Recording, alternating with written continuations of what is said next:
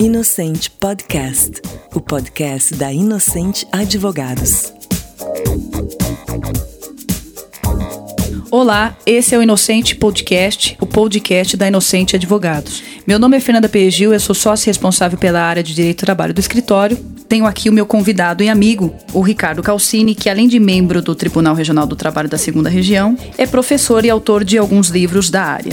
E nós iremos tratar do segundo episódio de uma série de três sobre as perspectivas e mudanças no direito do trabalho para 2020. Um ponto importante que acredito que seja uma situação para 2020, o governo tinha realmente criado aqueles grupos de estudos para propor novas regras trabalhistas, é, e aí existe no radar uma nova reforma trabalhista, que aí estaria sendo conduzida pelo ministro Ives Gandra. Tudo indica que esse texto dessa nova reforma já foi entregue, mas ele ainda não foi apresentado como um projeto de lei, mas isso deve ocorrer no primeiro semestre, sem dúvida, de 2020. Eu acho que essa reforma que agora se pretende, ela tem um viés muito mais estrutural do que essa MP se propôs a fazer umas mudanças que eu, eu entendo que eram urgentes em se tratando de tributação e custos e tudo mais, e tem um viés tributário muito forte nesse MP. E aí essa nova reforma viria aí para suprir algumas deficiências que não foram tratadas na lei anterior. E aí eu queria que a gente falasse um pouco sobre isso. Qual aí seria um possível alvo de uma nova reforma trabalhista? O que, que a gente vislumbraria aí que ficou faltando na, na reforma anterior de 2017? Tá, bom, só para é, responder nas suas primeiras colocações, as ações que estão perante o Supremo Tribunal Federal, elas tocam em pontos mais de ordem processual, tá, do que propriamente do direito material. Para o leigo, é, entenda o seguinte: o que está importante ali que está sendo discutido? Principalmente você está dois pontos, tá? O, o, intermitente, o trabalho intermitente, porque isso realmente ganhou uma repercussão muito grande nos últimos anos. Está havendo uma contratação é, de uma forma bastante exponencial desse tipo de modalidade, mas isso ainda é, está sob júdice, tá? Pelo menos perante ao Supremo Tribunal Federal. Então a gente não sabe exatamente como que isso vai é, se dar na prática. E outro caso que também que me parece interessante para o leigo é a história aí da jornada 12 por 36 via acordo individual, que até então não era permitido só mediante lei ou negociação coletiva, e agora muitas empresas estão adotando esse sistema alternativo de jornada. Então, para eles, isso talvez seja o mais impactante. O restante, a parte de honorários né, sucumbenciais, a parte da própria atualização é, das correções do, dos débitos trabalhistas, isso na verdade é um aspecto mais processual, que inclusive a MP agora, verde e amarela, acabou tratando. Né? Você comentou é, em um momento da sua fala sobre a questão dos juros de mora. É, a gente já tem uma situação de modulação, pelo menos, de tirar 1% ao mês e mandar aplicar juros de poupança, que se equivale mais ou menos a 6 a 7% ao ano na situação atual. Mas a moeda tem sempre os dois lados. Ao mesmo tempo que você mexe na parte de juros de mora, você tem agora, pelo menos em caráter definitivo, a fixação do índice de correção que é o IPCAE, né, em detrimento da TR. Então agora, quer dizer, o crédito não é que ele simplesmente ficou defasado, né, o crédito trabalhista, mas ele vai ter naturalmente uma recomposição menor tá?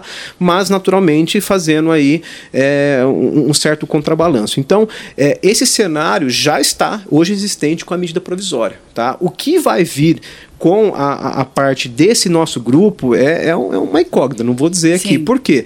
Eles estão trabalhando em várias frentes, tá? Então eles estão querendo trabalhar com a parte dos sindicatos, tá? Por um lado, querem mexer ainda naquilo que a, a lei 3.467 né, do governo, então Michel Temer, não conseguiu avançar, Tá? E aí mexer na parte, naturalmente, do processo judicial trabalhista, que para muitos é um processo custoso, né? que só dá gasto, que parece que você não tem retorno Sim. do ponto de vista né, de arrecadação e tudo mais. Então o governo ele traz hoje é, pessoas tá, que foram elegidas ali, tanto do próprio Tribunal Superior do Trabalho, como você comentou aqui, da pessoa do ministro Ives Gandra, como também é, os advogados, tem o pessoal da área acadêmica, o pessoal é, dos sindicatos, então todo mundo agora pelo menos participando de uma forma plural, o que não aconteceu na época do trâmite da, da lei da reforma trabalhista. Tá? Então, eles vão trabalhar pelo menos em três frentes: né? a parte sindicato, a parte de novas mudanças para permitir, é, de repente, contratação flexível, como é o caso do contrato verde-amarelo, então trazer uma nova roupagem disso,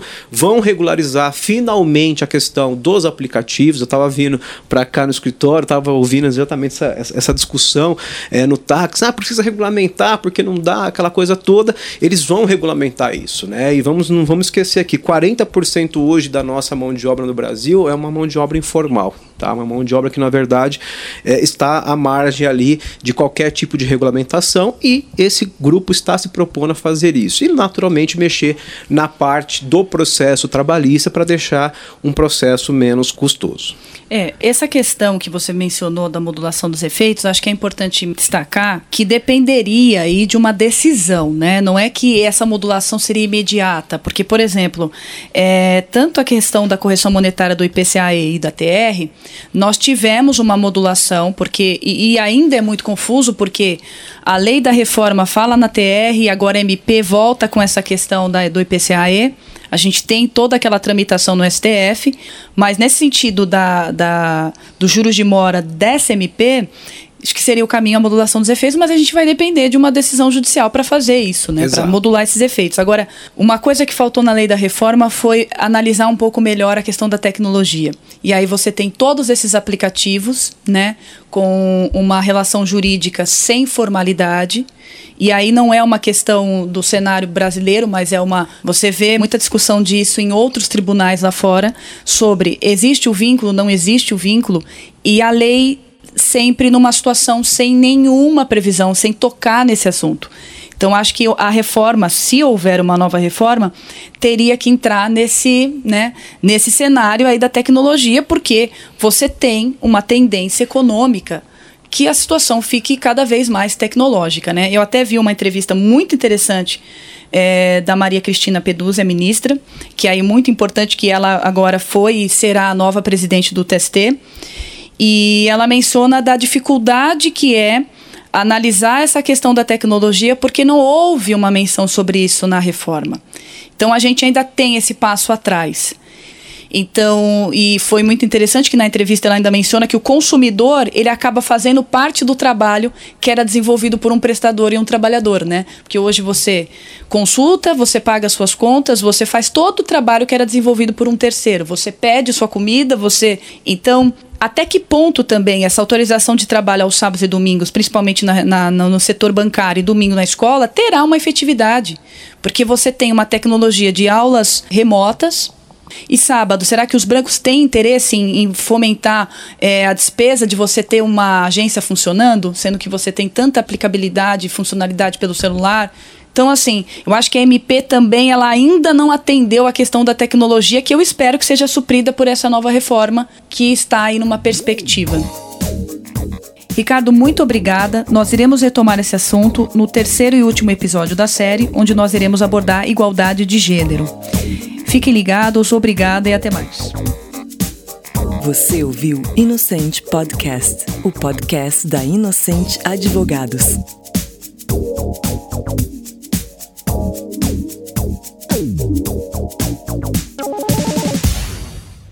Podcast produzido pela Shasta. shasta.com.br